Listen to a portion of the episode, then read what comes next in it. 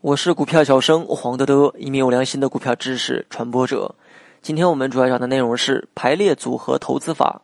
排列组合法是投资者运用科学的方法，将股票内容与价格进行全方位的排列组合，并据此呢进行股票买卖的一种方法。股票内容和价格的排列组合呢，一般有四种情况：第一，内容好，价格高；第二，内容好，价格低；第三，内容差，价格高；第四，内容差，价格低。这里所讲的股票内容呢，除了公司的收益和红利之外，还包括了公司的运营能力、获利能力以及对未来的展望等等。这里所说的价格呢，就是指目前的市价。通过这四种排列组合的架构，即可将所有的上市公司进行一个归类。一般来说啊，第一类内容好、价格高，以及第四类内容差、价格低的股票，应该算是名副其实，价格呢已经充分反映了其内在。因此啊，这两类股票不太可能出现大幅的波动。至于第二类内容好、价格低，以及第三类内容差、价格高的股票，由于呢名不符实，将会出现调整的可能。因为内容好的股票其价格都落于人后，